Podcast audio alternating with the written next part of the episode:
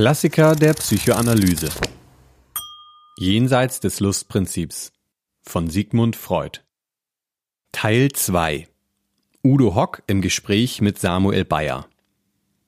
Als Udo Hock ungefähr in Samuel Bayers Alter war, beschäftigte er sich zum ersten Mal mit Sigmund Freuds Text Jenseits des Lustprinzips.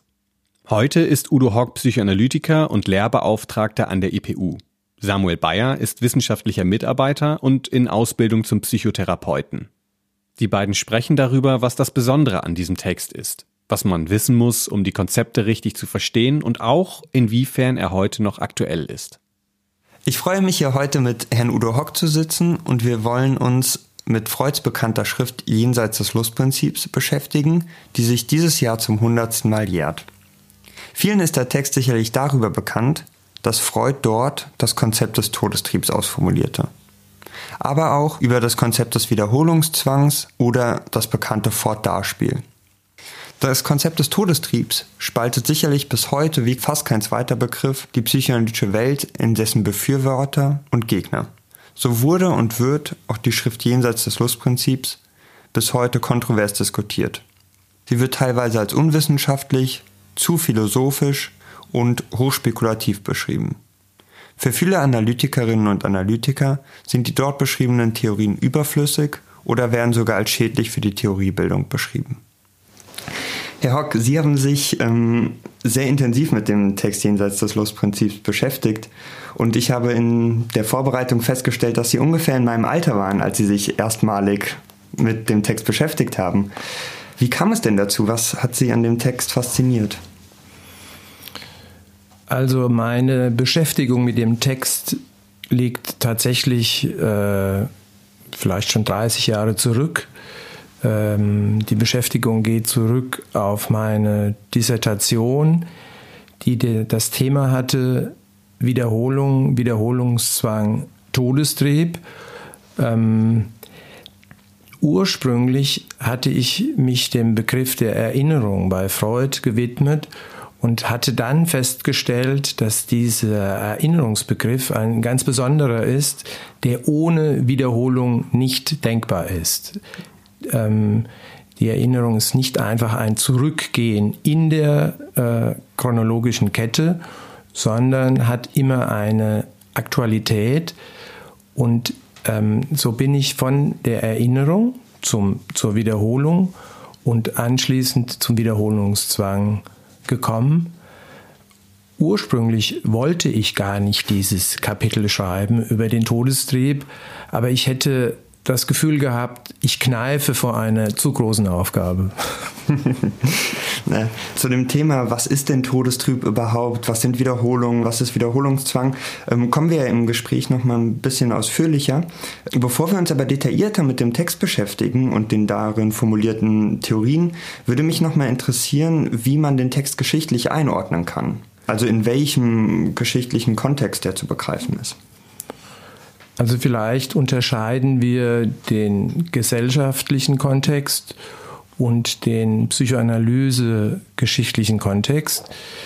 Äh, der gesellschaftliche Kontext, äh, denken wir an die Zeit 1920, das waren zwei Jahre nach dem Ende des, zwei, dem, dem, nach dem Ende des Ersten Weltkriegs.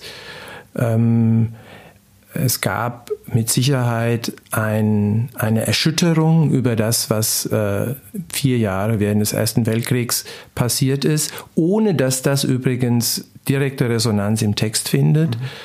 Mhm. Ähm, es gab bei Freud selbst diese, dieser Beginn der langen Erkrankung, der langen Krebserkrankung. Ähm, es gab auch persönliche äh, Erschütternisse wie der Tod seiner Tochter Sophie, aber auch eines Freundes, Anton von Freund hieß er. Also es gab biografische Einschnitte, es gab gesellschaftliche ähm, Verwerfungen, die kurz zurücklagen und es gab natürlich auch innerhalb der psychoanalytischen Theorienbildung eine ganz bestimmte Konstellation. Könnte ich vielleicht kurz eingehen? Gerne. Der Begriff des Triebes wurde von Freud sehr lange immer dualistisch formuliert. Er hat es mal äh, sehr populär genannt. Es gibt Liebe und Hunger als zwei Grundbegriffe, äh, zwei Grundtriebe, später Selbsterhaltung und Sexualität. Und diese Polarität machte ihm zusehends Probleme durch die Einführung des Begriffes des Narzissmus mhm. äh, 1915, sodass er mehr und mehr mit dem Problem zu tun hatte, gibt es vielleicht nur einen einzigen Trieb? Das mhm. war die Frage, auf die er mehr und mehr gestoßen ist. So. Darauf gibt dieser Text ja eine Antwort, indem er dieses Begriffspaar einführt, Todestrieb und Sexualtrieb bzw. Lebenstrieb. Mhm. Das vielleicht so weit ja. zur geschichtlichen Einordnung. Ja, das ist äh, sehr spannend. Vielleicht, vielleicht können wir noch mal einen kleinen Schritt zurückgehen und ähm, noch mal gemeinsam klären, was sind denn überhaupt Triebe? Was können wir uns darunter vorstellen? Mhm. Also der, der Triebbegriff ist eines der großen Anliegen der Analyse. Man kann sagen, die ganze Analyse, die Entwicklung der Analyse besteht unter anderem in einer Auseinandersetzung mit dieser Frage, was ist eigentlich ein Trieb? Insofern können Sie eine kurze Antwort von mir erwarten. Ich finde, die große Leistung Freuds hat darin bestanden, primär die Sexualität als einen eigenständigen Trieb zu konzeptualisieren. Dafür ist er berühmt geworden. Und die Frage war immer schon, ist das alles? Ist das das Einzige, was wir wirklich mit Fug und Recht Trieb nennen können? Und da gibt es, wie Sie vielleicht wissen, unterschiedliche Haltungen dazu. Aber ich würde Ihnen antworten, was ist denn ein Trieb? Mit dem Verweis auf die Sexualität als vielleicht dem einzigen Trieb, der seines Namens würdig ist. Alles andere sind für viele meiner Kollegen und auch für mich Fragen, aber keine Triebe im Sinne der Sexualität.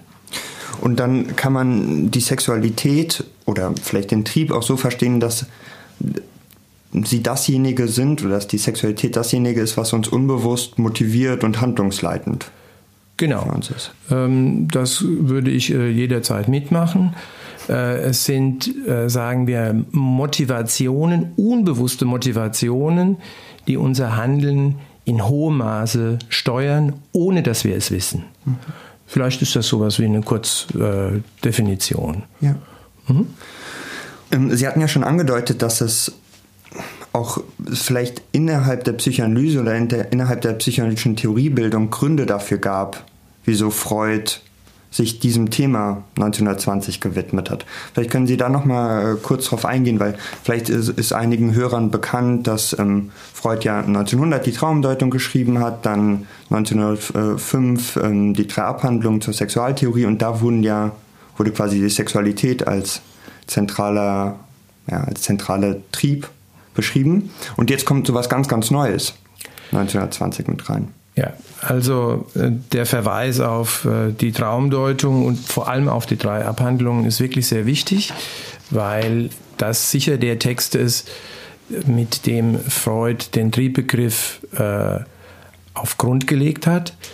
Ähm, aber es gab Folgeentwicklungen innerhalb der analytischen Bewegung. Ich würde sagen, die Auseinandersetzung mit Jung war sehr wichtig äh, Jung, der ja versucht hat, die, das Unbewusste in seiner Umklammerung mit der Sexualität neu zu denken, ähm, ent, zu entsexualisieren.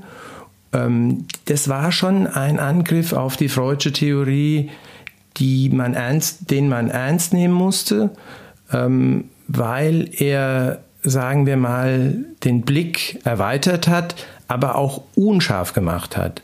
Während Freud eine sehr äh, detaillierte Theorie der Sexualität und des Sexualtriebes entwickelt hat, mit den berühmten polymorph perversen infantilen äh, Erscheinungsweisen, äh, hat Jung eher von einer unspezifischeren Energie gesprochen. Ähm, aber Freud kam in die Bredouille und hat eben durch, mit Hilfe des Narzissmus sein Triebkonzept erstmal erweitert. Man darf nicht vergessen, der Narzissmus ist bei Freud auch eine Form von triebhaftem Erleben. Es ist, wenn man so will, die Selbstliebe, die Sexualität, die sich auf den eigenen Körper richtet und das Ich als Objekt wählt. Mhm. Also das heißt, es gab der, der Begriff der Sexualität ist immer weiter geworden und man hat sich gefragt, und Freud hat sich gefragt, gibt es eigentlich noch was anderes im Unbewussten, außer der Sexualität? Mhm. Das war die Frage, die ihn beschäftigt hat. Und, und das hat ihn dann äh, bekanntlich 1920 äh, oder auch davor sicherlich schon, also ich finde, man kann, man kann ja auch über ähm, Texte wie ähm, Das Unheimliche oder in, in, in, den Texten, in denen er sich mit dem Unheimlichen beschäftigt hat, ähm, kann man ja sagen, dass er sich dem Thema schon etwas angenähert hat und das dann 1920 zu Jenseits des Lustprinzips auch mitgeführt hat. Ganz klar, es gab äh, zwei Vorläufertexte. Sie nennen das Unheimliche und diesen eher technischen Aufsatz Erinnern, Wiederholen und Durcharbeiten, in dem auch der Wiederholungszwang schon eine große Rolle gespielt hat. Um diesen Text jenseits des Lustprinzips gut zu verstehen, muss man wissen, was ist eigentlich das Lustprinzip.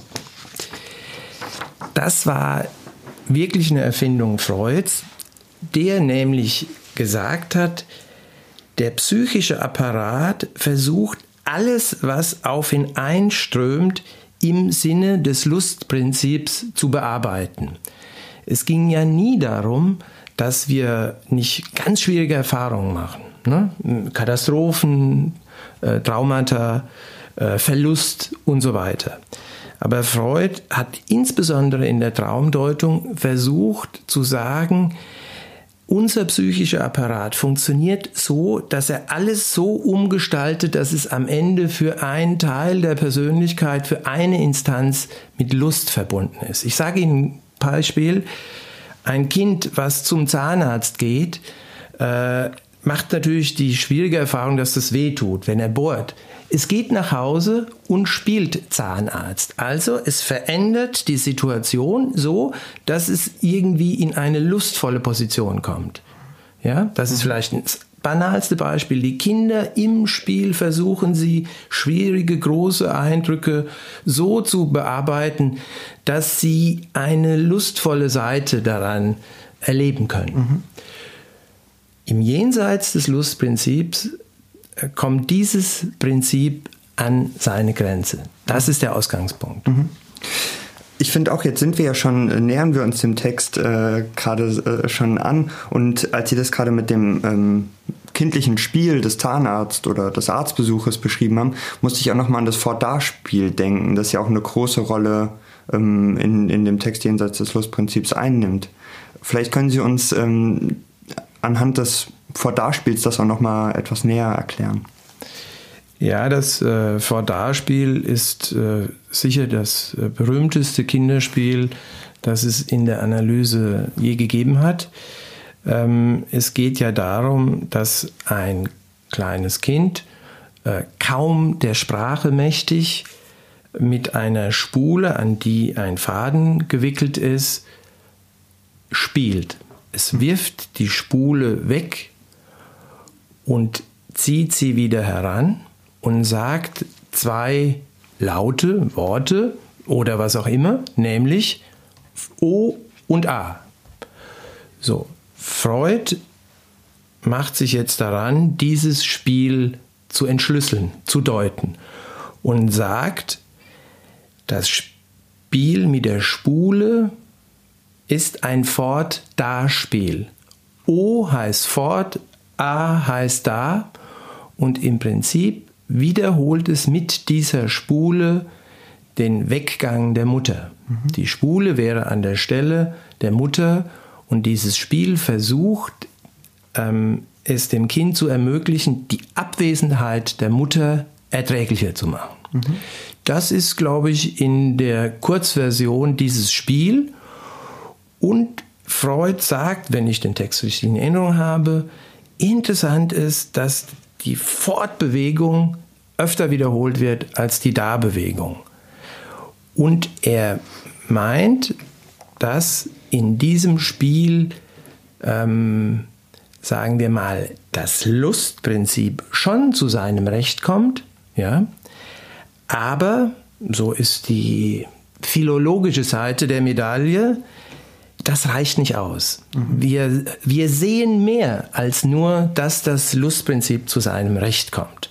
Mhm. Ja, soweit vielleicht der, der Einstieg von Freud in dieses Vordarspiel.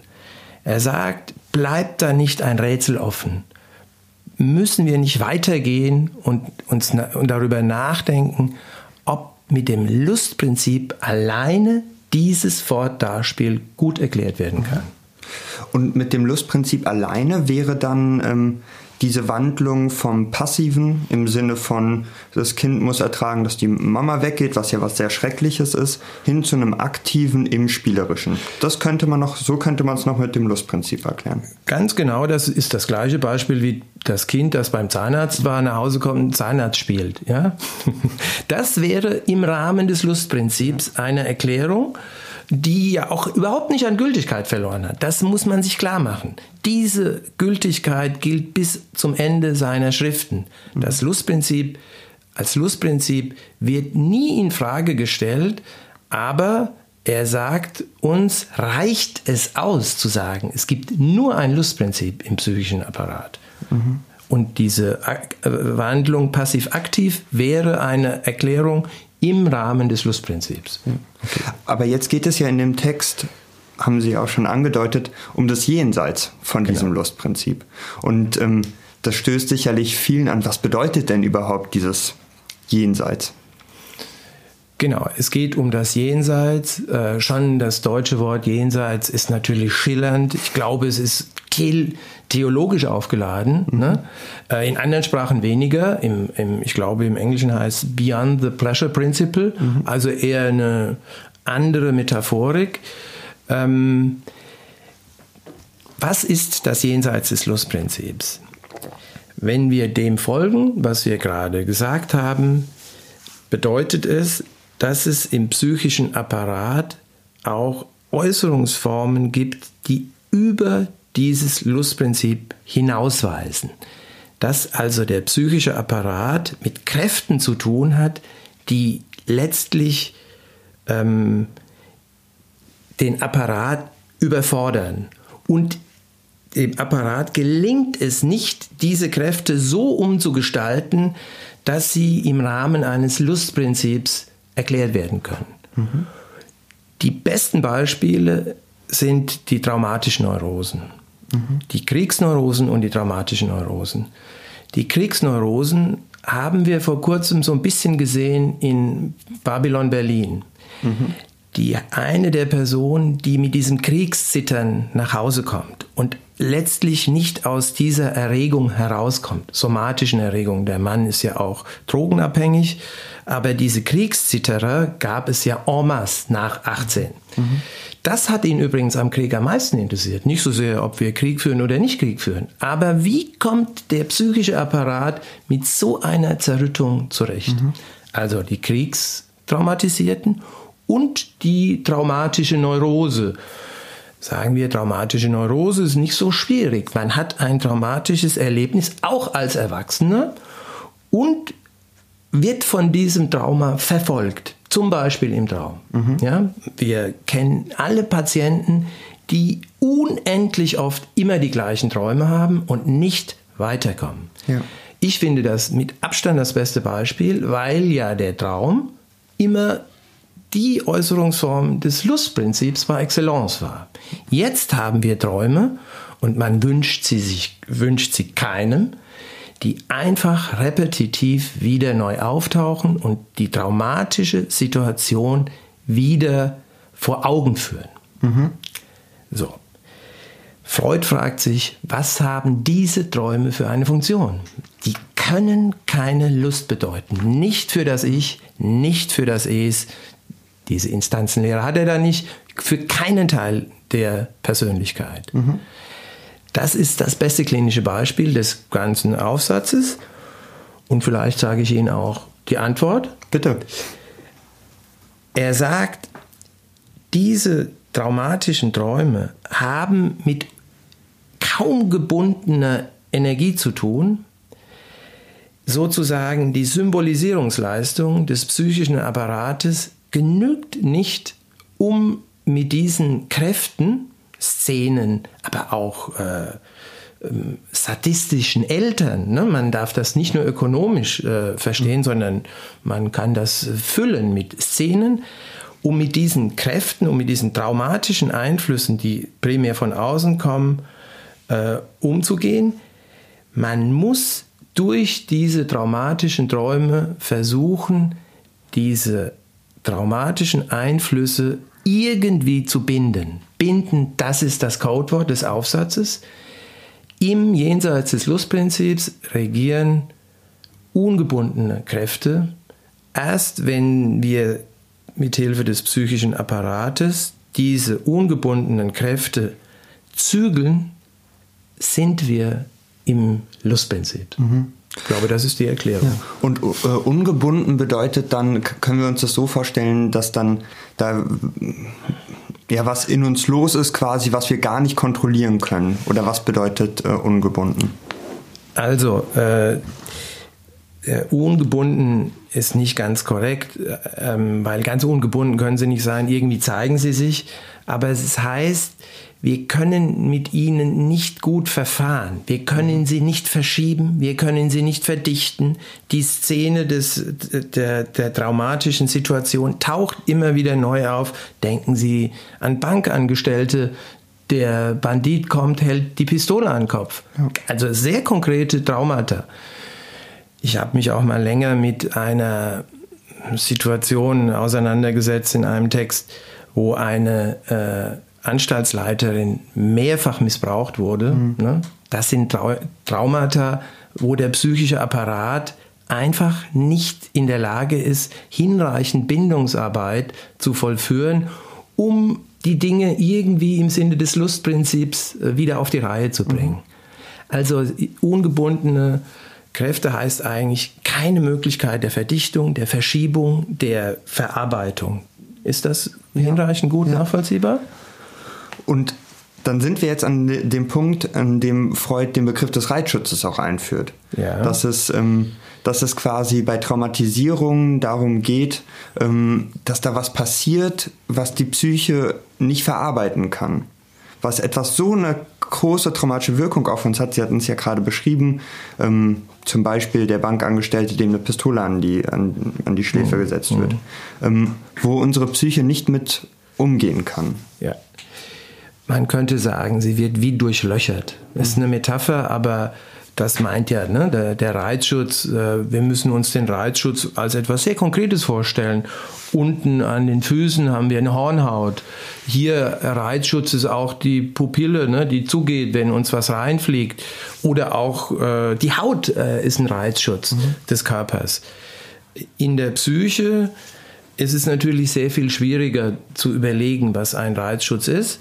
Aber ich würde sagen, es bedeutet, dass wir in der Lage sind, die von außen anstürmende Kraft zu reduzieren. Und zwar so zu reduzieren, dass sie uns nicht letztlich traumatisiert. Ich glaube, das ist sogar die Definition von Freud, dass der Reizschutz durchbrochen wird. Ja. So. Ja. Also ne, Reizschutz im somatischen Sinne können wir uns sehr genau vorstellen. Im psychischen Sinne wäre mein Vorschlag Reduktion ne, des Außeneinflusses auf ein erträgliches Maß. Ja. Und wenn wir uns das dann jetzt so vorstellen, dass der Reizschutz aber durchbrochen wurde, mhm. und ist dann die, versucht dann die Psyche über sowas wie den Wiederholungszwang, der jetzt als neuer Begriff auch eingeführt wird bei Freud, versucht dann die Psyche darüber damit klarzukommen. Genau. Der Wiederholungszwang ist im Prinzip Indikator und Auswirkung des Traumas. Man kann ja fragen, was ist eigentlich ein Trauma? Mhm. Ne? Und dann gibt es verschiedene Definitionen. Ich finde die Definition sehr gut, etwas, was einen Wiederholungszwang auslöst. Mhm. Ne? Man kann das nicht objektiv sagen. Die Leute waren, die Juden waren in KZs, ja, jahrelang und manche sind zurückgekommen und hatten eine Resilienz, so dass sie irgendwie ein gutes Leben äh, hingekriegt haben, ja. Ähm, ist ein innerpsychischer Indikator für ein Trauma ist der Wiederholungszwang. Mhm. Und er ist aber gleichzeitig auch immer ein Versuch, das Trauma zu überwinden. Das ist das Coole an dem Ding mit dem Wiederholungszwang. Er, er, er ist auf der einen Seite äh, ein Hinweis darauf, dass etwas aktuell größer ist als wir, aber er ist auch das Remedium, um aus dieser Zone, äh, aus dieser traumatischen Zone herauszukommen. Mhm. Ja? Und, und, dann werden wir, und dann werden wir ja wahrscheinlich wieder bei dem, dem Traum, dem sich wiederholenden Traum von den, bei den äh, Kriegsneurosen, dass dann versucht wird, über den Traum, das dann doch irgendwie, das Trauma doch irgendwie handhabbarer zu machen. Ganz genau so ist das. Also Sie haben jetzt die Seite anklingen lassen, die Funktion des Traumes als Hilfe zur Symbolisierung. Mhm. Und bei diesen schweren Störungen, von denen man heute äh, ja sehr gerne spricht, zu Recht, sagen viele Theoretiker, die Leute müssen lernen zu träumen. Die können nicht mehr träumen. Also schwer gestörte Leute schaffen es gar nicht mehr, so eine psychische Bildung wie einen Traum zustande zu bringen. Wenn die anfangen zu träumen, haben sie schon große Schritte gemacht. Sie sind aus dieser Zone Todeszone herausgekommen und haben selbst eine psychische, kreative Leistung vollbracht. Mhm. So sehe ich das auch mit diesen traumatischen Träumen. Die sind natürlich Indikator dafür, dass etwas wirklich ganz Schreckliches passiert ist, aber sie sind auch das Mittel, um rauszukommen. Mhm. Ja? Mhm. Weil man dadurch auch in die Symbolisierungsleistung kommt gerade so wie das Fodar-Spiel es äh, vor Augen führt. Mhm. Ne? Mhm. Ja. Und dann sind wir ja jetzt eigentlich auch äh, so an dem Punkt, in dem Freud auch in dem Text ist, wo er ähm, anfängt, ähm, erstmal, das hatten Sie ja auch äh, beschrieben, das Lustprinzip versucht zu erklären, dann über, ähm, über das Fort-Darspiel und die ähm, traumatischen Neurosen kommt er zum Wiederholungszwang und dann sind wir jetzt an dem Punkt, wo er den Begriff des Todestriebs einführt. Mhm. Sicherlich einer der, hatte ich ein, äh, eingangs ja schon gesagt, einer der kontroversesten Begriffe in der Psychoanalyse. Ähm, wo, was können wir darunter verstehen? Also man muss kurz erwähnen, wie es fast alle Autoren gemacht haben, dieses Jenseits des Lustprinzips hat sieben Kapitel.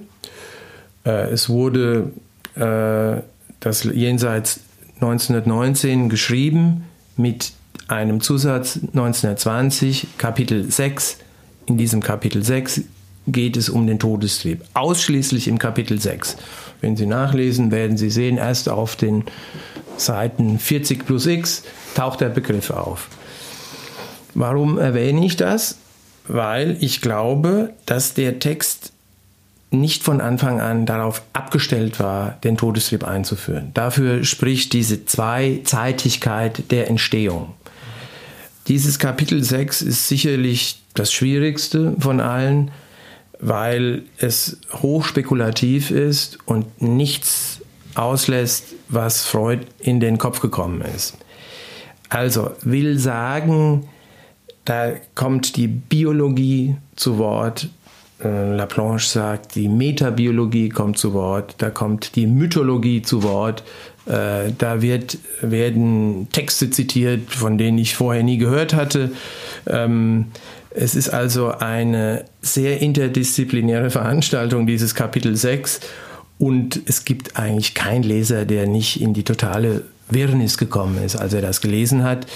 Das sollte man auch zulassen, weil, der Text einfach äh, insgesamt zu viele Schichten hat. Ja? Und man muss auch sagen, insbesondere das Kapitel 6, äh, es haben sich ja auch sehr viele Disziplinen an diesem Text versucht. Also er war ja nicht nur unter Analytikern sehr beliebt, sondern auch unter Philosophen, Philologen, Dekonstruktivisten, äh, Literaturwissenschaftler. Also man könnte da ganz viele Autoren anführen. Ich finde den Sprung von, vom Wiederholungszwang zum Todestrieb letztlich nicht sehr einfach. Auch nicht sehr einfach zu erklären. Ich kann einen Vorschlag machen. Ich finde am wichtigsten die Verbindung vom Wiederholungszwang zum Todestrieb. Das ist aber nicht für alle gleich. Der Wiederholungszwang ist meines Erachtens der Indikator, dass in unserem psychischen Leben etwas nicht abgegolten werden kann. Verstehen Sie, man hat immer Konflikte. Mhm. Das ist der Konfliktbegriff in der Analyse par excellence. Steckt man im Wiederholungszwang, weiß man, jetzt wird es kompliziert. Ja? Jede Neurose hat einen Wiederholungszwangszug. Ja? Mhm. Unabhängig, ob man traumatisiert ist. Jede Sucht äh, lebt vom Wiederholungszwang. Jede Perversion lebt vom, von der Wiederholung. Der Wiederholungszwang ist der dämonischste Begriff von den äh, allen analytischen Begriffen. Und ich würde denken, ähm, Todestrieb bedeutet, dass unser Leben einen dämonischen Zug hat, mit dem wir irgendwie zurechtkommen müssen, aber wir haben die Tendenz eben auch ein Ende herbeizusehnen. Ein Ende dieses doch immer auch sehr neurotischen Lebens. Mhm. Ne? So. Meine kleinste Definition von Todestrieb ist Tod des Triebes. Ne? Mhm. Also nichts, was jetzt total die Destruktivität nur anbelangt, sondern ein Ende dieses ewigen Spannungszustandes, in dem wir stecken. Mhm. Was ich übrigens für gesamtgesellschaftlich gegeben annehme. Es ist keine Individualdiagnose, äh, äh, die ich hier verfüge, äh, ne, behaupten möchte. Also ich würde denken, der Todestrieb ist die Radikalisierung des Triebes per se. Und zwar, es ist der Exzess des Triebes, es ist der Trieb, der sozusagen äh, schwer bindbar ist, nicht anders als über die Wiederholung oder die zwanghafte Wiederholung. Und das ist letztlich das, was uns eigentlich am meisten Mühe macht im Leben. Und zwar völlig unabhängig davon, ob man jetzt die Äthiologie, ne, also die Krankheit, eher im anderen lokalisiert oder eher im eigenen Trieb leben. Da gibt es ja große Unterschiede. Es gibt die berühmten Traumatheoretiker, die viel mehr darauf achten, was doch der andere äh, in die Beziehung hineinbringt. Und es gibt die traditionelleren Triebtheoretiker, zu denen Freud auch gehörte, die sehr viel stärker sagen, wir erkranken an unserem eigenen Triebleben. Mhm. Egal, ob man Traumatheorie betreibt oder Triebtheorie betreibt, der Wiederholungszwang ist der Indikator dafür, dass die Spannung zum Leben gehört und unerträglich werden kann.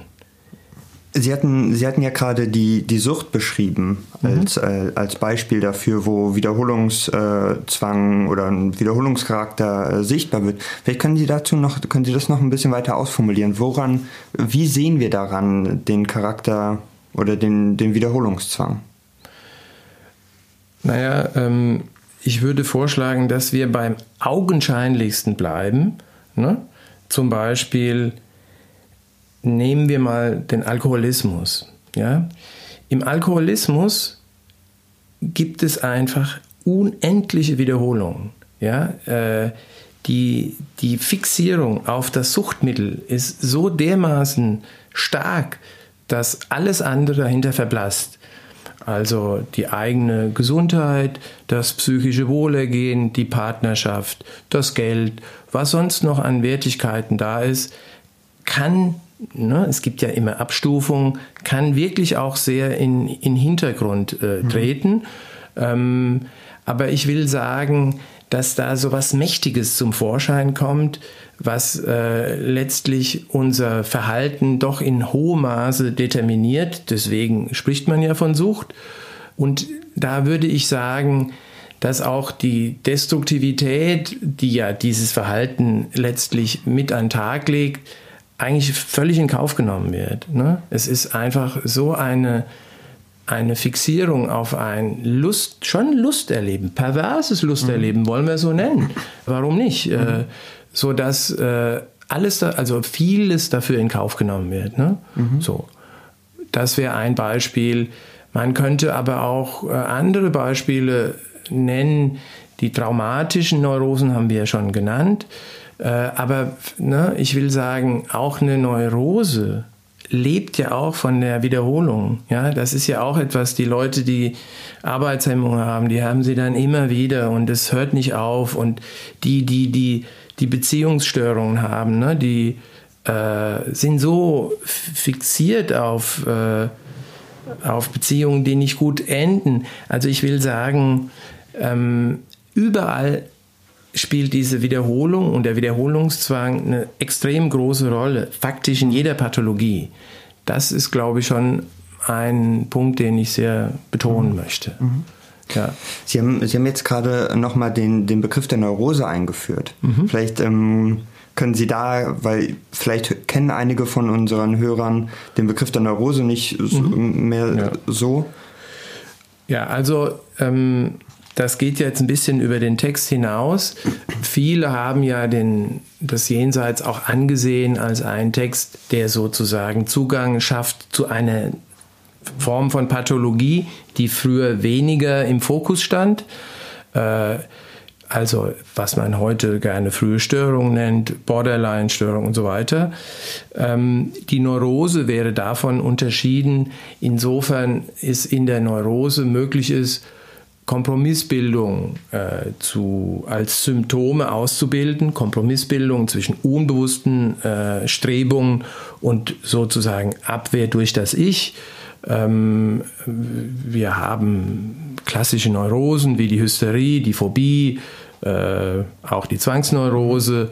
Ähm, das ermöglicht ein gewisses Funktionieren im Alltag aber gleichzeitig hängt man ja trotzdem in dem, was Freud neurotisches Elend genannt hat. Mhm. Äh, davon abgesetzt würde man die schwereren Pathologien äh, als Pathologien bezeichnen, in denen der Alltag einfach schwieriger ist, in dem die Neurose im Alltag weniger schweigt, während wir als Neurotiker im Alltag ganz gut funktionieren können äh, zeichnen sich doch die schwereren Pathologien dadurch aus, dass sie weniger stumm sein können. Ne? So. Ja. Also, dass wir die Neurosen dann heute wahrscheinlich so auch unter dem Begriff der Konfliktpathologien. Ja, wobei Konfliktpathologien könnte man schon auch alles nennen, aber vielleicht ist das ein moderner Begriff, den ich jetzt auch nicht so gut kenne. Ja, ja. Mhm. Dann würde ich jetzt noch mal gerne ähm, zum, zum Todestrieb zurückkommen. Das heißt, wir können uns das so vorstellen, dass sich der Todestrieb über den Wiederholungszwang manifestiert, dass wir daran den Todestrieb quasi erkennen können. Das wäre, also das ist meine Lesart des Textes. Aber es gibt natürlich andere Lesarten. Ich kann vielleicht die populärste, im analytischen Feld populärste mit hinzunehmen. Das ist sicher die von Melanie Klein. Für Melanie Klein ist der Todestrieb letztlich ein Aggressionstrieb bzw. Destruktionstrieb. Das heißt, es gibt ein Manichäismus, also ein Weltbild, das von zwei Kräften bestimmt wird, dem dann nicht mehr Sexualtrieb, sondern eher Lebenstrieb, gibt es ja bei Freud auch, und dem Destruktivitäts, dem äh, Trieb, dem, dem Todestrieb.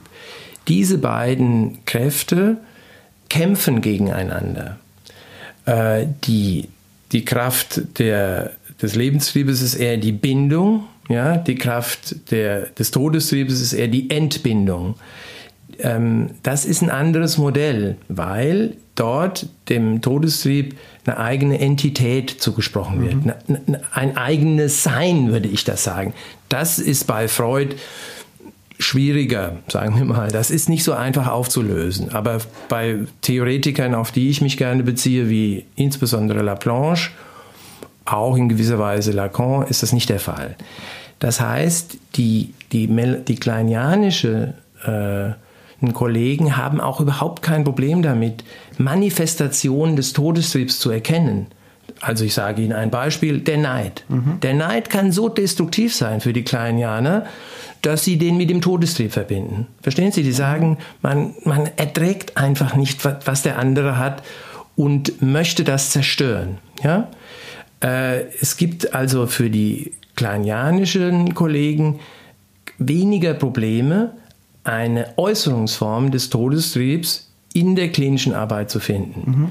Während für diejenigen, die sich eher auf die französische Richtung beziehen, der, die Richtung, der ich auch angehöre, äh, gibt es sozusagen keine Repräsentanzen des Todestriebes, andere als der Wiederholungszwang, mhm. weil er diese zum Ausdruck bringt, dass etwas so groß ist in uns, dass wir irgendwie es nicht mehr in das Lustprinzip einbinden können. Mhm. Können Sie dem gut folgen?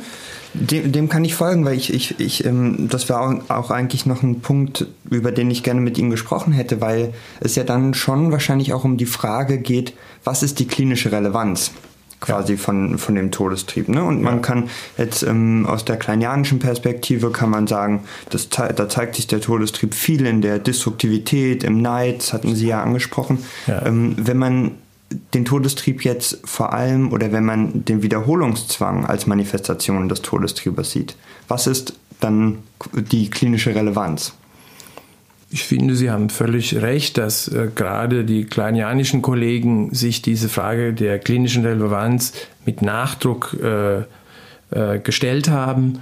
Über die Nutzbarmachung des Todestriebes für die klinische Arbeit heißen die Texte, ähm, während die äh, eher französischen Autoren diesbezüglich zurückhaltender mhm. sind.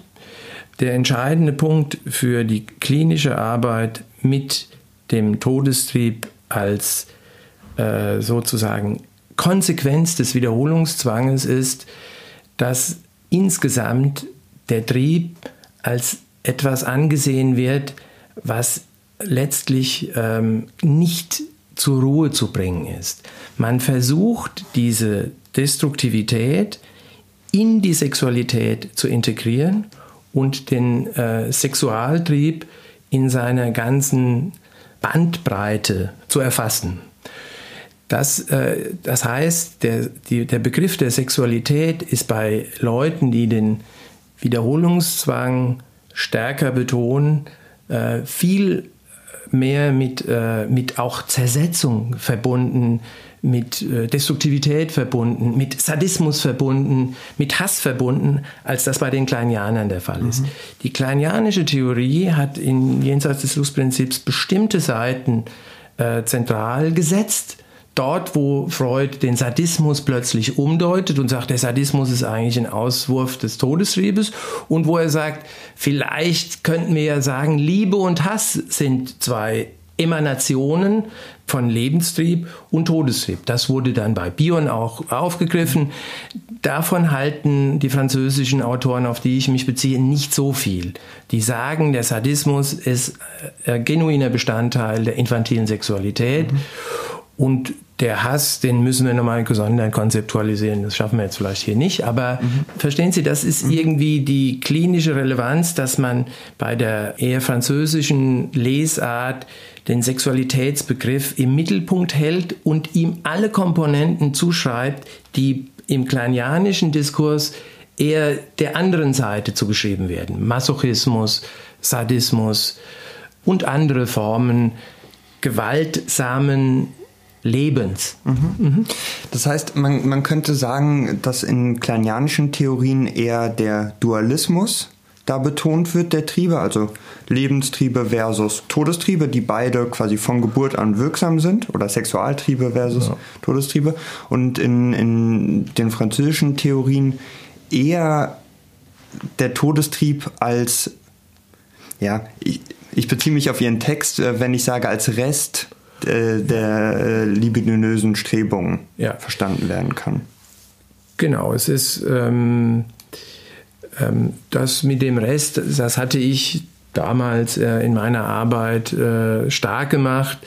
Da sind mir jetzt nicht so viele gefolgt, aber es gab eine gewisse Logik äh, des äh, Forschens, die mich dazu geführt hat.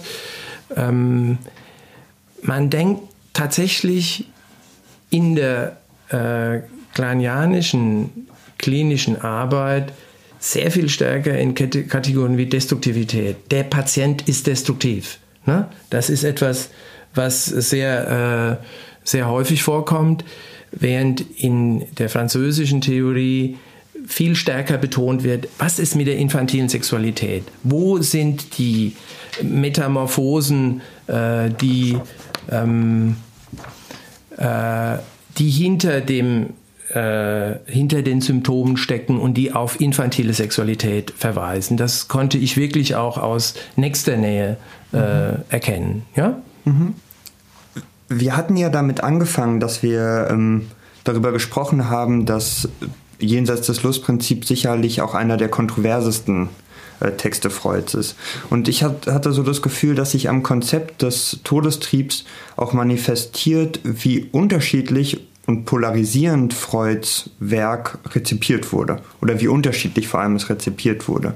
Also von starker Ablehnung, der Todestrieb wurde auch in der psychoanalytischen mhm. Community stark abgelehnt als etwas Hochspekulatives, bis hin zu der Betonung des Todestriebs als quasi Kern äh, des psychischen Apparats, der Psyche. Mhm. Ähm, jedoch dann, dass auch die positive Resonanz sehr unterschiedlich war. Die haben Sie jetzt ja auch gerade betont. Ähm, eher, wenn man den kleinianischen Theorien folgt, dass äh, der Todestrieb eigentlich auch etwas sehr Lautes ist, von, Destruk äh, von Geburt an wirksam zeigt sich die Destruktivität, die Aggression, hin zu etwas, ja, jetzt eher der französischen Schule folgend, etwas Stummes, was sich vielleicht in Form oder was sich in Form von Wiederhol dem Wiederholungszwang eher zeigt. Würden Sie auch sagen, dass sich anhand dieses Todestriebs die generelle Rezeption Freuds nochmal äh, in Extrem zeigt? Ich würde ja sagen, der Triebbegriff alleine wurde ja eigentlich nicht aufgenommen von anderen Denkern, kaum. Ja? Ähm, ich finde, es ist ein bisschen das Besondere der Analyse, Begriffe zu haben, äh, die die anderen ein bisschen rätseln lassen. Also das ist äh, der Begriff des Triebes, das ist der Begriff der infantilen Sexualität, das ist der Begriff der Übertragung. Ähm, das sind alles so schillernde Begriffe, mit denen Kollegen aus anderen Disziplinen oftmals nicht so viel anfangen können. Ähm, der Todestrieb gehört sicher dazu. Ähm, aber ich finde, wir sollten äh, sozusagen zu unserem Vokabular stehen. Übrigens auch der Wiederholungszwang ist ein Wort, das Freud erfunden hat. Ich könnte Ihnen 10, 20, 30 äh, Wörter nehmen von Freud, die überhaupt erst über ihn in die Sprache Eingang gefunden haben. Fehlleistung, Deckerinnerung, eben auch der Todestrieb. Äh, ich finde, wir sollten an diesen Begriffen festhalten, weil sie eine besondere Erfahrung mit dem Unbewussten vermitteln, die natürlich sonst niemand hat. Niemand bezieht sich im Diskurs zentral auf den Begriff des Unbewussten. Ähm, aber Sie wissen selbst, äh, die Analyse hat Hochs und Tiefs gehabt. Äh, sie wurde mal so rezipiert, in den 70er, 60er, 70er Jahren war sie ja wahnsinnig populär Inzwischen ist sie sehr in die Krankenbehandlungen äh, eingebunden, die von den Kassen bezahlt werden hat natürlich viel revolutionäres Potenzial verloren. Trotzdem sollten wir an unseren Begriffen festhalten. Der Todestrieb ist, wenn man so will, eher ein Rätselbegriff. Ja, mhm. das ist nie, kein Begriff, der gut äh, äh je konzeptualisiert wurde, der wirklich sehr, sehr, sehr individuell ausformuliert wurde. Ähm, er verweist meines Erachtens nicht auf eine direkte klinische Erfahrung, ja, sondern die klinische Erfahrung ist meines Erachtens der Wiederholungszwang. Aber wir sollten stolz darauf sein, dass wir einfach auch ein eigenes Vokabular geschaffen haben. Ne? Und äh, müssen uns da, glaube ich, nicht verbergen und auch nicht zu sehr anpassen. Das fände ich schon ganz gut. Ähm, er ist schillernd geblieben. Ne? Er ist wirklich äh, in alle Richtungen ausformuliert worden. Ähm, ich sehe jetzt auch keine Möglichkeit, sozusagen zu einer Einheit des Begriffs zurückzukommen, wie mhm. die Philosophen das gerne haben. Äh, ich vermute, er wird weiter wuchern in der Szene. Einer nimmt ihn so, einer nimmt ihn so. Äh, übrigens, äh, mein wichtigster Lehrer Laplanche hat ja nicht an ihm festgehalten, mhm. sondern hat da gesagt, es gibt einen sexuellen Todestrieb. Ja, das wollte, sollte damit bedeuten, es ist ein Teil der Sexualität, aber kein eigenständiger. Ich finde vielleicht ein Gedanke, den ich gerne noch hinzufügen würde, bei Laplanche, den ich jetzt noch mal kurz einführe, mhm. ist es ja so, dass eigentlich alles, was mit dem Unbewussten zu tun hat, geschaffen werden muss in der Auseinandersetzung mit dem anderen. Das heißt, nichts ist angeboren, keine Fantasien, kein Trieb. Vieles ist angeboren. Ja? Die Kompetenz des Säuglings, die berühmte, die, die wird nicht in Zweifel gezogen. Aber nichts vom Unbewussten ist angeboren. Ich finde, diese, diese Linie Wiederholungszwang, Todestrieb, ist eigentlich eine Linie, die den Blick äh, schärft für Dinge, die letztlich kaum, ähm, wenn man so will, sexuell gemacht werden können. Verstehen Sie? Also es ist, wenn man so will, zum Beispiel frühe Vergewaltigung ne, mhm. von Kindern, Missbrauch. Das ist ja eine Art von schwere äh, Pathologie, die letztlich ähm, nicht dazu führt, dass die Kinder eine eigenständige infantile Sexualität entwickeln, sondern dass sie sozusagen in einer Vorstufe hängen bleiben, mhm. wo sie sozusagen die Perversität des erwachsenen anderen äh, letztlich ertragen müssen, aber nie äh, sozusagen diese äh, Entwicklungsschritte gehen, um eine eigene erfüllte Sexualität zu haben, mit Autoerotismus und so weiter. Das finde ich übrigens einen wichtigen Aspekt, der auch mit Wiederholungszwang und Todestrieb zu tun hat. Mhm. Also man bleibt sozusagen in einer Spur hängen, die einem nicht gut erlaubt, äh, ein eigenes individuelles Leben entwickeln zu können. Ja, ja, okay? Ja. Ich finde, damit haben Sie auch nochmal ähm, die zentrale Rolle der, der sexuellen Entwicklung auch beschrieben und ja. wie, wie die gestört oder wie die ja, angegriffen werden kann. Ähm, vielleicht, vielleicht passt dazu auch nochmal die, Frage, ähm, jetzt feiern wir dieses Jahr 100-jähriges Jubiläum von ja. Jenseits des Lustprinzips. Wofür brauchen wir die Theorie jetzt noch? Sie haben es jetzt gerade schon ein bisschen angedeutet, mhm. aber vielleicht können Sie dazu noch ein bisschen was sagen. Mhm. Also es gibt einen berühmten Satz äh, von Benjamin, äh, der sinngemäß lautet, dass es bestimmte Ebenen des Textes gibt, die erst später entwickelt werden können. Ja? Das finde ich wunderbar, weil der Text geöffnet wird hin zur Zukunft. Es gibt dunkle Stellen, die man vorher noch gar nicht ver verstanden hat. Und äh, ich finde zum Beispiel, äh, äh jenseits des Lustprinzips hat so eine Stelle. Da geht es äh, unter anderem um die Frage, woran sterben wir eigentlich? Ne? Der berühmte, die berühmte Debatte, ist der Tod von Anfang an dem Menschsein mitgegeben, entwickelt er sich später und so spekulativ bis zum geht nicht mehr. Äh, jedenfalls sagt der Freud, dann guckt er sich die Protozoen an, die Einzeller und sagt, das ist ja interessant, die sterben am Abfall. Die, wenn man das Wasser, in dem die sind, erneuert, können die neu äh, sich sozusagen revitalisieren. Das sind natürlich metabiologische Spekulationen, aber jetzt haben wir plötzlich diese ökologische Krise, die Klimakrise. Und was ist der Punkt an der Klimakrise? Dass wir an unserem Abfall potenziell zugrunde gehen, weil über diese Energieumsetzung äh, also Autos und so weiter und so fort, so viel in die, in die Luft gepumpt wird, dass sozusagen die Temperatur hochgeht mhm. und äh, gleichzeitig das äh, zu einer also wie wir wissen seit einiger Zeit mit großem Bewusstsein zu einer extremen Klimakrise führt. Und ich will sagen, solche Texte haben natürlich eine sehr spekulative Seite, die aber doch irgendwie weiterwirkt und mhm. zum Beispiel für ökologische Überlegungen durchaus eine Berechtigung hat. Mhm. Das ist jetzt von mir ein bisschen spekuliert, aber man kann das auch in Pathologien äh, teilweise wiederfinden, wenn die Leute sich zu sehr narzisstisch ver, äh, verkleben, verschließen und nicht revitalisiert werden über Einflüsse von außen. Und wir haben das Problem natürlich jetzt äh, bei, bei, bei Leuten, die zum Beispiel besonders phobisch auf diese äh, Corona-Krise reagieren. Dann ist das natürlich für den ganzen, für den psychischen Apparat eine unheimlich komplizierte Geschichte. All diese Ebenen, die jetzt aktuell äh, sozusagen von Bedeutung sind, finden wir in Ansätzen in diesem Text ohne dass wir jemals bisher ihn so gelesen hätten, mhm. weil er einfach Ebenen hat, die sich erst in der Zukunft wirklich entfalten werden.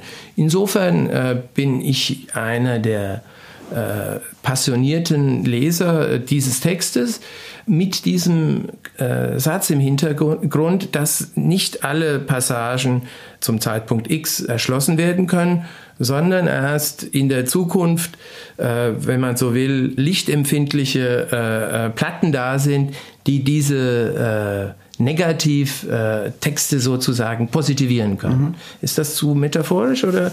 Nee, nee, ich finde das, ich finde das, äh, das äh, beleuchtet nochmal die, die Relevanz dieser Text auch, äh, die dieser Text auch heute noch haben kann oder heute noch hat. Ich finde darüber hinaus schwingt in dem Begriff des Todestriebs natürlich auch noch äh, ein zentrales Thema einfach mit, und zwar der Tod des Menschen. Ne? Genau. Und ähm, der, der wird ja in, in dem Begriff des Todestriebs auch mit vergolten. Auf, aufgerufen, ne, kann genau. man sagen. Ja. Das ist ja auch eines der, der großen Themen der Menschheit, würde ich sagen. Genau. Vielleicht gar nicht so sehr der Analyse, weil Freud da ja auch äh, argumentationsstark, wie er war, äh, nicht so viel Nachdruck darauf gelegt hat. Äh, es gibt so berühmte Stellen, wo er irgendwie sagt, Todesangst ist eher Kastrationsangst. ja, immer diese Rückbindung an die, an die Sexualität. Aber das ist sicher nicht das letzte Wort, was man dazu sagen kann. Natürlich ist die Frage äh, nach dem Tod des Menschen eine, die auch in der Analyse eine große Bedeutung hat. Da kann man jetzt zum Beispiel auch Lacan kurz erwähnen, der äh, auch Phasen hatte, wo er äh, stark von Heidegger beeinflusst war und, und seinem Vorlaufen zum Tode. Also man findet auch diese äh, Richtung in der Interpretation des Todestriebes, diese Frage des konkreten Todes des Menschen, die in der Analyse weitestgehend äh, stumm geblieben ist. Ich mhm. finde, so viele Texte beziehen sich da nicht darauf. Aber mal sehen, was noch kommt. Äh, die, die Rezension ist nicht zu Ende. Ich äh, habe einige Texte jetzt auch in Händen gehalten, die demnächst äh, erscheinen werden, die äh, weitergehen, die, den, die sozusagen den Stab äh, aufgreifen, den Freud uns weitergegeben hat. Ne? Ja. ja, aber das ist doch, das ist doch eigentlich auch ein, ein schönes Schlusswort, dass, die, dass das Interesse an dem Text auch 100 Jahre nach seinem Erscheinen nicht erloschen ist, dass sich Leute weiterhin damit beschäftigen, dass es weiterhin Diskussionen darüber gibt, wie man diesen Begriff verstehen kann, Diskussionen darüber gibt, wie notwendig er für die psychoanalytische Theoriebildung und Praxis ist und weiterhin kontrovers diskutiert werden wird es hätte in diesem Jahr viele Veranstaltungen dazu gegeben, hat auch erste gegeben. Ne? Ich glaube in mhm. Zürich schon im Januar. Die DPV hätte einen Kongress gemacht mit Jenseits des Lustprinzips als Leitthema. Ich glaube, es wird sicher auch noch Veröffentlichungen geben und ich vermute, dass eben im Jahre 21 dann die 100 Jahre Jenseits auch nochmal offizieller gefeiert werden weil das natürlich schon sehr schade war, ne, dass das alles äh, nicht stattfinden konnte. Aber Sie haben recht, äh, es, es wirklich, es gibt noch eine große Notwendigkeit, in solch einen Text zu schürfen und äh, mhm. zu gucken, äh, inwieweit man den auch sagen wir mal, für andere als nur klinische Probleme fruchtbar machen kann. Mhm. Ökologische Fragen, ne? ja, biologische, metabiologische Fragen. Ja. Mhm. Herr Hock, vielen Dank für das Gespräch. Ich danke Ihnen.